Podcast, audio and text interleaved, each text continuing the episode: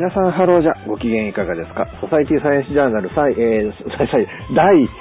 なんで第っていうのサイって言っちゃったのかわかんないですけど、えー、第3、えー、300年、406回。だけなんかオープニングからもうボロボロになってますけどね。えー、第406回、6えー、神々の406回なわけなんですけども。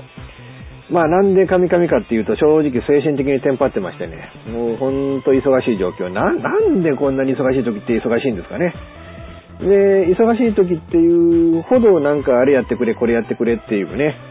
なんか仕事がドーンと増えてきて、で、家の中もね、お袋の、そのね、えー、介護保険の切り替えだっつんで、病院に二度もどんどんトンと行かなきゃ、一日空けて行かなきゃいけなくなったりとかね。で、それでいて、まあ今ね、本書いてるっていう状況で、あの、NTT のね、セ ットアップの仕事がなんか一つの地域でドーンとなんか今、あの、今までね、開通してなかったところに光が入ったっていうんで、なんか一気に何百件っていうお客さんがあるって。で、なんかそこがかなり今ね、偉いことになってるからって、まあ僕はまだそこには入ってないんですけど、その周りの地域でね、えー、ちょっと拾わせてもらってみたいなことをやってて、そうこうしてるうちにまた別個のね、とんでもないでかい仕事がボーンと入ってきて、なんていうのかなっていうね、まああのね、あの、中途半端にできることが多いっていうのが良くないっていうね。中途半端にできることが、だからもうそのね、その、極めてないのに中途半端にできるもんだから、その、まあなんていうね、愚痴はまあちょっとエンディングに、エンディングに置いといてね、ちょっとまあ今ちょっと睡眠不足、昨日ちょっと夜遅くも夜半過ぎに岡山から帰ってきて、えー、そういう状況で、睡眠不足のままちょっとおしゃべりしてますけれども、えー、まあ、なんとかこう 頑張って、頑張って今日俺話すネタあんのかなみたいな、えー、そんな状況ですけれども、えー、頑張って、えー、ね、最後までお付き合いいただければなと思います。えー、よろしくお願いいたします。この番組は、レディオ用地の制作により、全国の皆様にお届けいたします。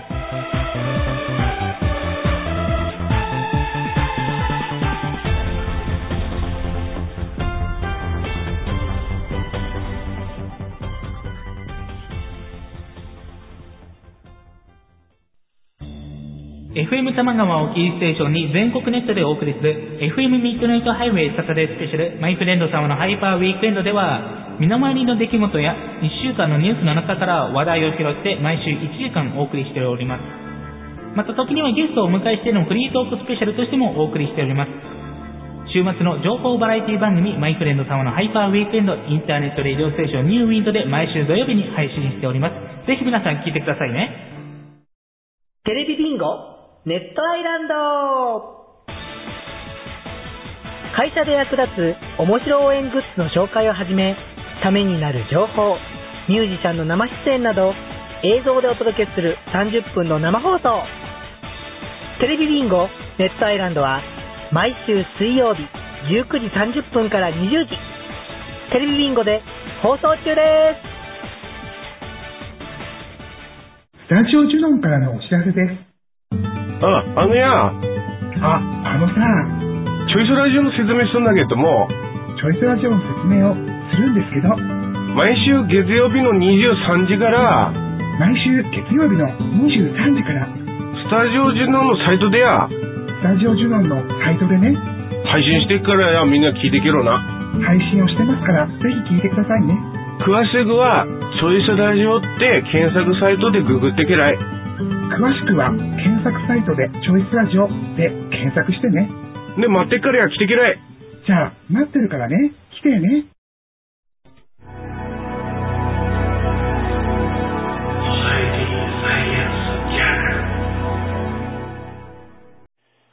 えー、このね、えー、今お話ししているこのね、ソサイティサイエンスジャーナルという番組を発信している、まあ、この拠点になっている、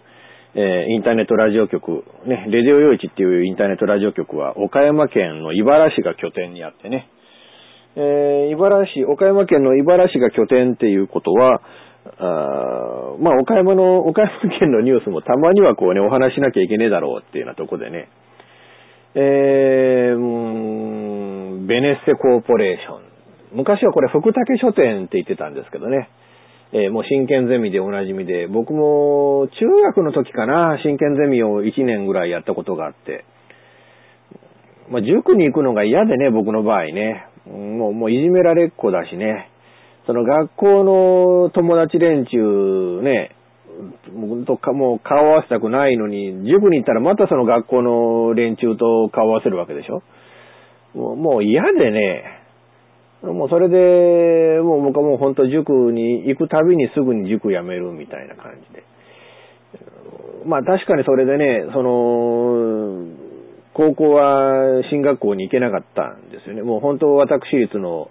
まあまあ今はね、私立のその結構進学校になってて、あの、県立の進学校よりもレベルが高くなってるのって話もあって、ええーって思ったんですけど、僕らの時にはね、もう本当に泣く子も笑うとか言ってね、指さして笑うみたいなね、もう不良とアホしかいないみたいな、そういう高校にしか行けなかったっていうね。うん、まあそれが僕塾にまともに行かなかったから、で、まあ塾の代わりに真剣ゼミやったからだとは思ってはないんだけれども、でも、ね、まあ、なんていうのかな、あの、勉強なんてものはね、あまあちょっと本線、話の本線から外れますけどね、勉強なんてものはね、あの、それなりにね、なんていうのか、相性の合う先生に巡り合うと、どほーと成績がね、今までもうわけのわからなかった、もっと10点、20点しか取れなかった教科が、先生変わった途端に80点、90点になるみたいなね。そういう経験で僕結構多かったんですよね。あの、中学校1年2年は僕英語の点数ってかなり良かったんですけどね。でも、あの、3年になって先生が変わった途端に全然英語わかんなくなっちゃってね。逆に、中学の時僕も理科ね、あの、もう生物学、理化学、物理学、まあ物理はもう、あの、高校入ってからでもあんまり良くなかったけど、生物学とか化学なんてのはね、もう本当、あの、将来ね、その医学部に進学しますなんて言ったら、お前バカじゃねえのかっていうような成績して中学校取ってなかったんだけど、高校の時の成績っていうのは、ああ、これならいけるかもしれんね、みたいな、そういう成績になってました。まあ、あの、たまたまね、その担任の先生が、あその、化学と生物学の先生で、で、結構その、まあ相性もあって分かりやすくて、うん、まあ、まあ僕にとったらいい先生、まあ後にその先生校長先生にもなられたんですけどね。だからそういう先生に巡り会えたっていうのが、まあ、後にね、まだ大学進学の時に、まあ一年浪人はしたけれども、それなりの大学に入れたっていうね、まあそこもやっぱり中退して辞めちゃったから意味もなかったことなのかもわかんないんですけどね。でもまあ人生においてやっぱり人間としてね、やっぱりその自信がつくっていうのは大事なことじゃないですか。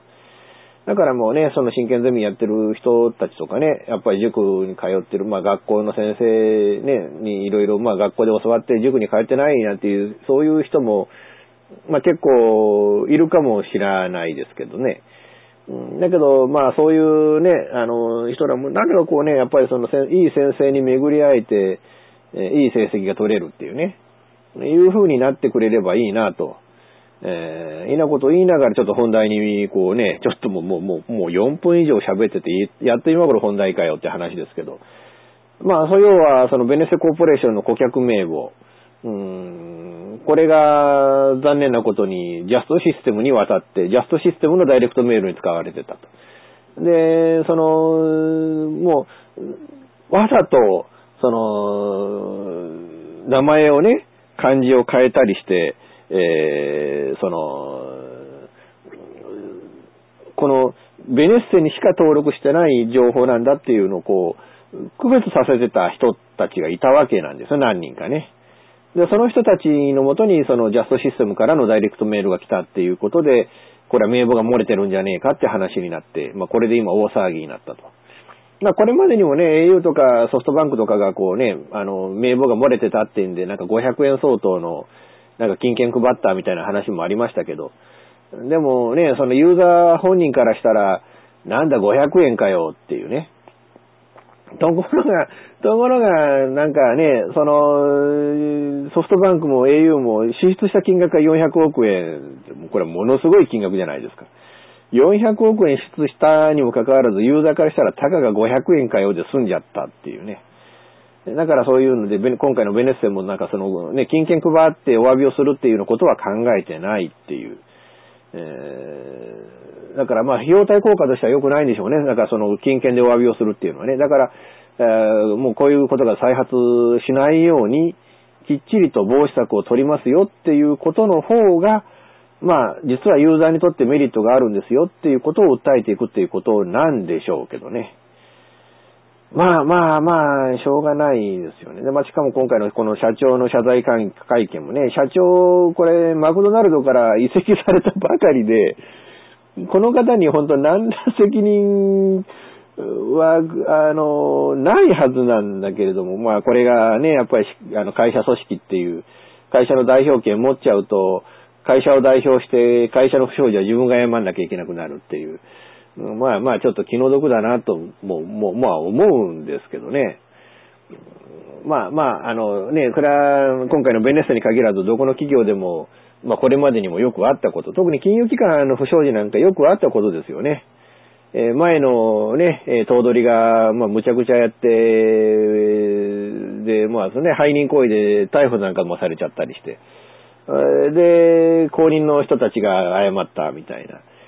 そういうことって一時期よくありましたもんね、その商法違反とかね。えー、だからまあ、なかなか最近そういうね、その、まあ、あの、総会やなんかが暗躍するっていうケースも少なくなって、で、そういうね、あの、商法違反みたいなことも、最近は少なくなってて、あんまり大企業の方々がこうやってね、あの、謝るっていうのは、せいぜいその食品関係で、え、なんか食中毒を起こしちゃったとか、異物が混入しちゃったとかね、そういうケースで起こるぐらいなのかなっていう。なかなかこういうね、えー、その目に見える形でっていう、そういうなんか、不祥事っていうのが、そう起こることでもないんでね、最近ね。だからまあ、まあまあ少なくなったっていうのは、まあ、いいことなんだろうなとも思うんですけれども。まあ、あの、どうしてもね、その、情報管理っていうのが、その会社組織の中で全部が全部、なかなかね、一つの会社で全部が全部、それって完結しないですもんね。完結しない、だからどっかにこうね、業務委託をしてるとか、誰か外部の人間入れるとか、そういう形で会社の中枢部のデータをいじらせるってケースって結構あるはずなんでね。まあ、それはそれでしょうがないかなっていう。でもしょうがないじゃ済まないんですよね。だから結局今回もなんか犯人探しでなんか事情聴取をなんかしてるっていうようなこともあったりとか、ジャストシステム側もその、第三者から買ったその名簿データを、ま、使用してたのをもう全部削除しちゃったとか、そういうことで、あの、まあ、対応されたみたいですけどね。うん。だけどまあ、あの、今回それだけで済んでるとしたらまだいいんですけど、その名簿が実はまだ他の第三者にどんどんどんどん渡ってるなんていうケースも多分あると思うんでね、今回そのジャストシステムっていう大きな会社が、発覚しちゃったからね。えー、だからそれで、今回、まあそれで、えー、まあ、ここがあったんだっていうのが分かってっていうことなんですけど、もしかしたら小さなね、えー、二あの、まあ、二流三流って言い方をしたらちょっと悪いかもしれないですけど、まあそういう、ね、なかなかこう、あの、表に名前が通らないような、そういう会社なんかも結構あ、あるかもしれないっていう、そういうところに漏れているかもわからないんでね。だから本当、あの、これ以上の漏洩がないのか、その名簿を買った業者っていうのはいないのかっていうものをきちっともう少し、えー、本気でね、こう調べてもらうっていうことが、あこれ早急にこう必要になってくることだし、あとはね、まあ、再発防止のためにはどうしたらいいのかって言っても、どんな再発防止の策をとってもね、悪い、悪い社員が外部からね、その入ってきたら、まあそれはまあ外部だろうが、正社員だろうが、悪い奴は悪いことしますからね。うん、だからまあそこは、まあこういう再発防止を、絶対こう再発防止させますって言っても、かなり、かなりこれはね、難しいのかなっていう気が、正直しないでもないんですけれども、まあ、いかがでしょうか。まあ本当ね、まあこれは岡山県の企業の話で、まあ僕もそのね、利用したことのあるサービスの話でっていうことで、まあ僕が利用したのはもう30年、35年ぐらい前の話ですけどね。えーだからお世話になった企業でもあるんですけど、まああのね、岡山でこう仕事でね、例えば取材かなんかで岡山行って、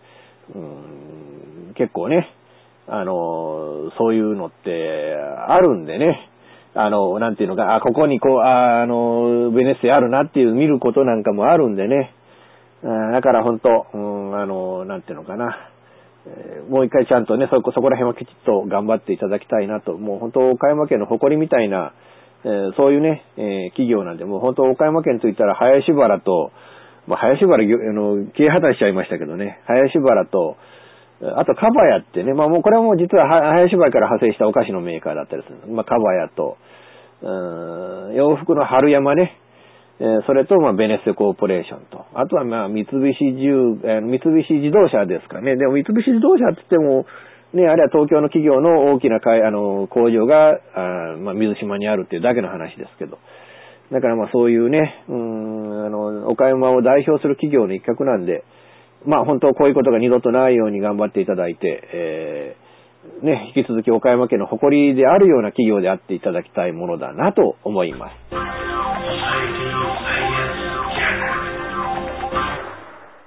現金でマンションを買うのが夢なんですよ。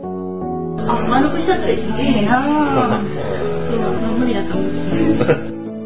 幸せな家庭を作ること。留学したいんですけど、心理学の方を勉強したいなと思っていて、で、あの、マンション建てて一番上に住むっていうのが理想かな。あなたの夢を応援しています。風俗リンクラジオ。オ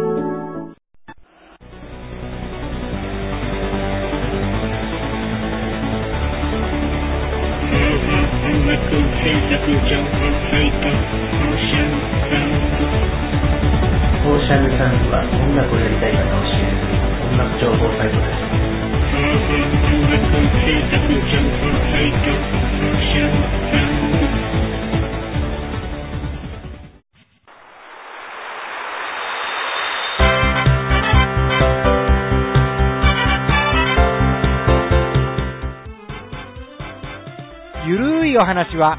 フェアリーテールが気が向いた時に更新する、えーその時興味があるもの、ゲームの話、自転車のお話、まあ、社会状況のお話、そういうものを題材に、えーゆるくゆるく語る番組です。ぜひ、皆さん、聞いてね。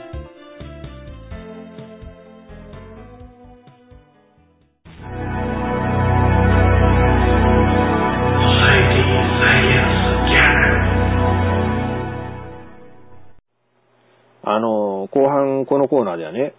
あの、まあ、兵庫県の、まあ、あの、わけわからん県議ね、もう名前も言いたくないですけど、あの、県議の、まあ、まあ、報道についていろいろお話ししようかなと思うんですけど、あの、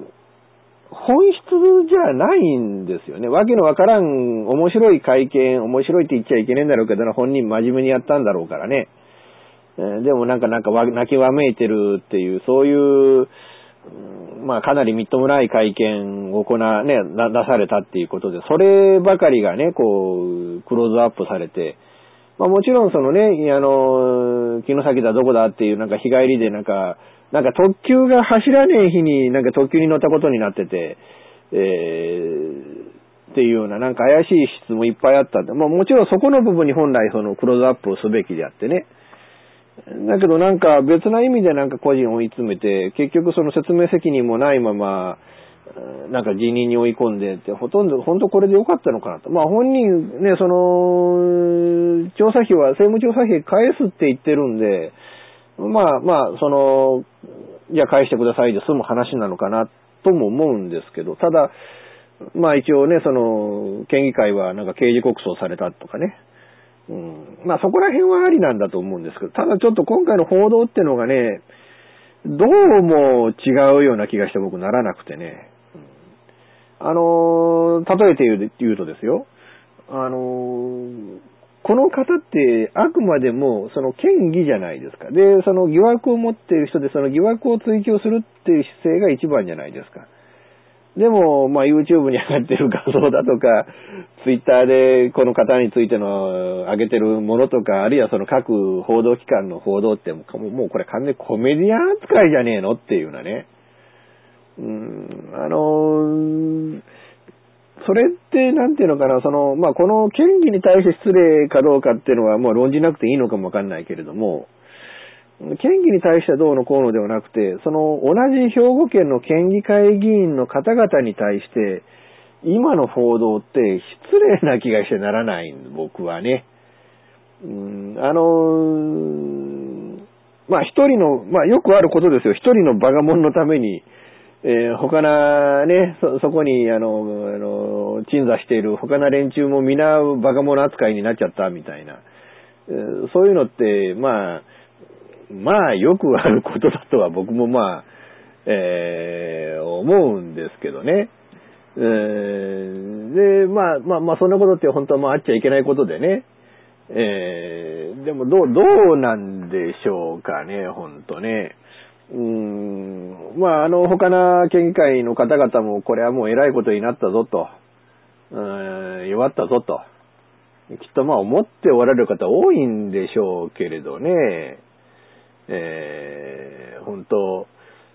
うーん、まあ難しいもんだなと、まあ、えー、思うわけなんですけれども、本当。あのー、やっぱりね、その議会の問題、まあ、特にやっぱりそのここのところね、その国会でセクハラヤジの問題みたいなこともあって、うーん、あのー、なんか都議会のね、そのみんなの党はヤジと拍手を全面的に禁止するっていう話になったと。えー、拍手がヤジへの同化性になってるっていうことで、えー、もう不規、ね、不規則発言を完全に撲滅するために拍手も禁止したと、えー、いうことで今後民主党など他の会派にも、えー、打診をしていったということなんですけれどね。えー、もうあのこうやってね、やっぱりその、まあ、これは、みんなのとは、ま、被害を受けた方の政党だっていう部分で余計にこう、押してる部分っていうのもあるんでしょうけれども、でもやっぱこうやってね、その、まあ、ヤジって議会、ね、その議会の花だっていう言い方昔からされてましたけども、ほんとね、聞くに耐えないヤジが国会でも多いなってずっと思ってたんでね。で、今回その、県議会のね、えー、都議会のヤジが、まあ、一つのきっかけになって、それでね、衆院議員でもなんか4月の議会で、えー、なんかそういうセクハラ的な発言があったっていうので、なんかね、自民党の方が、なんか謝罪されたみたいな、そんな報道もありましたけどね。だからこれで、その国会とかね、議会っていうものも、こう、かなりこうね、是正されていくっていうね、方向に、こう、舵を切ったのであれば、まあ、良かったかなと思うんですけど、ただお金の問題はね、まあ、あの、みんなの党はね、渡辺前代表の件もあったし、えー、前都知事の問題もあったしね。なんかこの、今回その例の県議会議員以外にもなんか兵庫県議会なんか10人がなんか切手を大量に購入しているって疑惑があるみたいな。なんかまあそれがどういう意味なのかっていうのがよくわからないですけどね。だからそういうので、まあ、お金の流れっていうものも、こう、きちっと、うん、これからね、えー、解明されて、えー、というか、まあそういうあの、不祥事、お金の問題の不祥事っていうものが生まれないような、そういう環境っていうのも作っていかなきゃいけないし。あの、ね、岩岩手でしたっけ？あの、グレートサスケさんが県議会の時になんか、ね、その政務調査機で東京スポーツ買ってたとか、週刊プロレス買ってたとかね。なんかそういう金を全部返せなんていう話になって、なんかね、裁判になったりもしてますけどね。だからそういうので、あの、そういうような、なんか不透明なお金の流れみたいなものが今後起こらないようなシステムをどうやって作っていくのかってこともちょっと、地方議会のレベルでも考えていかなきゃいけないんじゃないかなっていう、うん、そういう気が、まあ僕なんかはするんですけどね。えー、まあ本当あの、なんていうか、ちょっと、まああの、考え、考えなきゃいけない問題だなっていうのが、えーなんかこう強く、えー感じたあ、そんな次第だったわけなんですけど。皆さんどう、どうお考えですかね？うん、あの、今回のそのね、あの、のの、あまあ、名前言わねえって言ってて名前出す、出しかけていけねえな、本当ね、これね。うん、どうなんですかね、皆さんね。うん、あの、どう、どうお考えですか？うん、あの県議ね、こんなバカが県議、あの、あの、県会議員がいるんだっていうふうに物笑いにするのもいいんですけど、一番忘れちゃいけないのは、あの県議、市民が選んでんです。国民が選んで、国民というか、まあ、そのね、選挙権のあるその地域の人たちが選んでるんです。えーまあ、西宮の人たち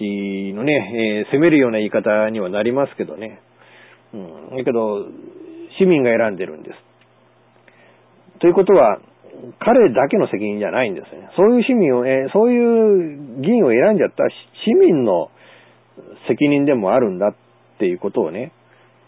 だからそれは国会でも同じです。やっぱ国会で不祥事を起こすような議員を選んだ国民の責任っていうね。でも変なもんでね、あの、逮捕されてね、その、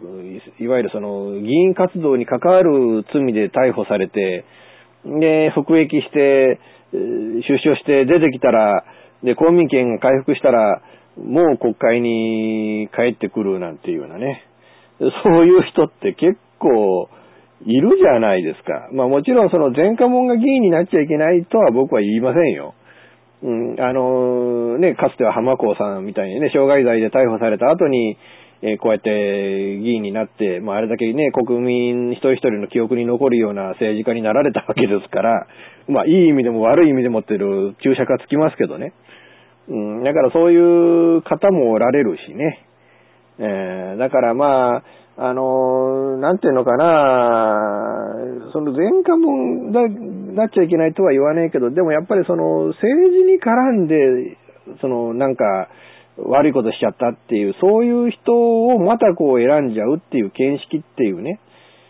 で、とか、あるいはもうこういう問題がある人だって分かってんだけど、まあ分かってんだけど、まあ、まあ出せみたいな、そういう形で選んでるケースってやっぱり地方議会でも多いですからね。うん、だからそこはね、ちょっと、そろそろその我々市民がその議員を選ぶっていう基準をどういう基準で選んでいくのかっていう部分をね、ちょっとこれも今後一つ考えていく、考えなきゃいけないんじゃないかなと、えー僕なんか思うんですけれども。まあまあいかがでしょうか。本当はあのね、うん。あの、まあ、こね、あの国会だけじゃなしに、その、今はね、その内閣総理大臣、ね、その、まあ、先週もお話したように、まあ、ね、その憲法の解釈を変えて、集団的自衛権がどうのとか、まあそういうのをね、それなりになんかご自分の、うん価値観っていうものを国民に対してこう強要して、かなり強引な形でね、えーっていう部分があるんですけれども、まあ、所詮それも国民が選んだ人なんだっていうね、国民が選んだ政党から内閣総理大臣を選んだんだっていう。だからその政党を選ばなければ今こういう事態をあの迎えてないんだっていうことをね、よく肝に銘じて、まあ次な、どれ、いつ先になるかわかりませんけどね、えー次の選挙に、えー挑まなきゃいけないなと思います。ソサエティサイエンスジャーナル。デジタルスタジオワッツニューは、音、作り方、広め方のすべてが新しい次世代の音楽を作り出します。私たちは自分たちが聴きたいと思える音楽を作ります。私たちは既存の方法にとらわれない今、そしてこれからの方法を追求します。私たちは支持してくれる世界中の身近な人へ私たちの音楽を届けます。応援してください。デジタルスタジオ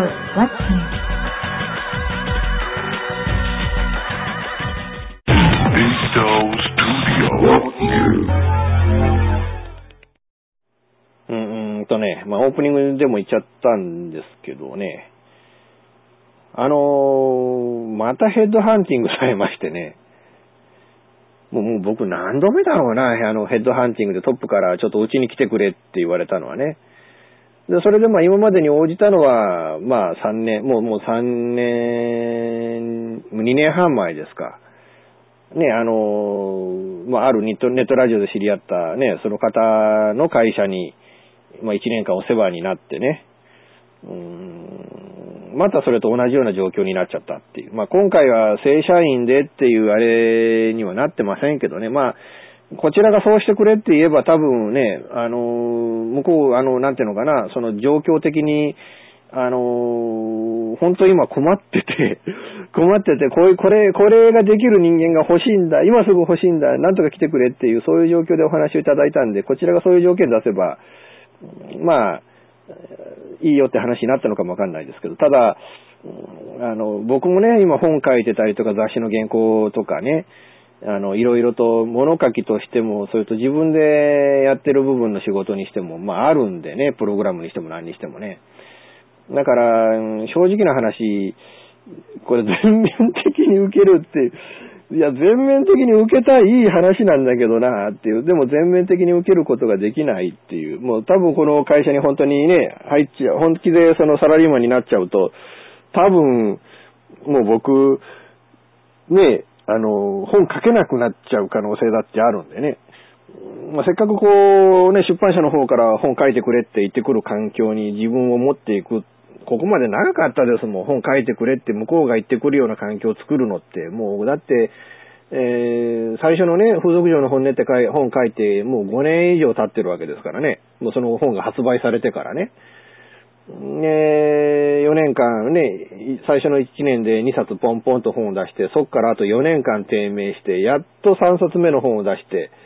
で、印税も上げてもらって、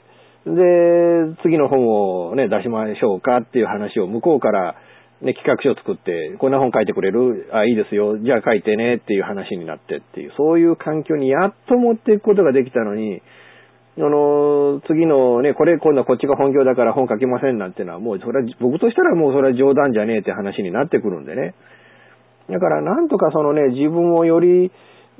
そのプログラマーとしても、ウェブデザ,、まあ、デザインというかウェブコーダーとしても、あれまあ、まあ、どっちかというとコンテンツ屋としてかな。そこでいかに今後僕自身をこう高めていくかっていうのを考えるとね、うん、もう本当、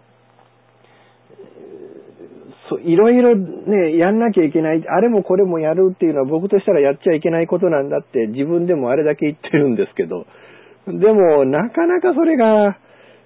できないっていうね、うん、だけどやんなきゃいけないっていう、このなんていうのかな難しさ、もどかしさみたいの中で、まあ今ちょっと頑張ってますけどね。だからもう今度の月曜からまあちょっとそちらの会社でお世話になると。ただし非常勤ということでね。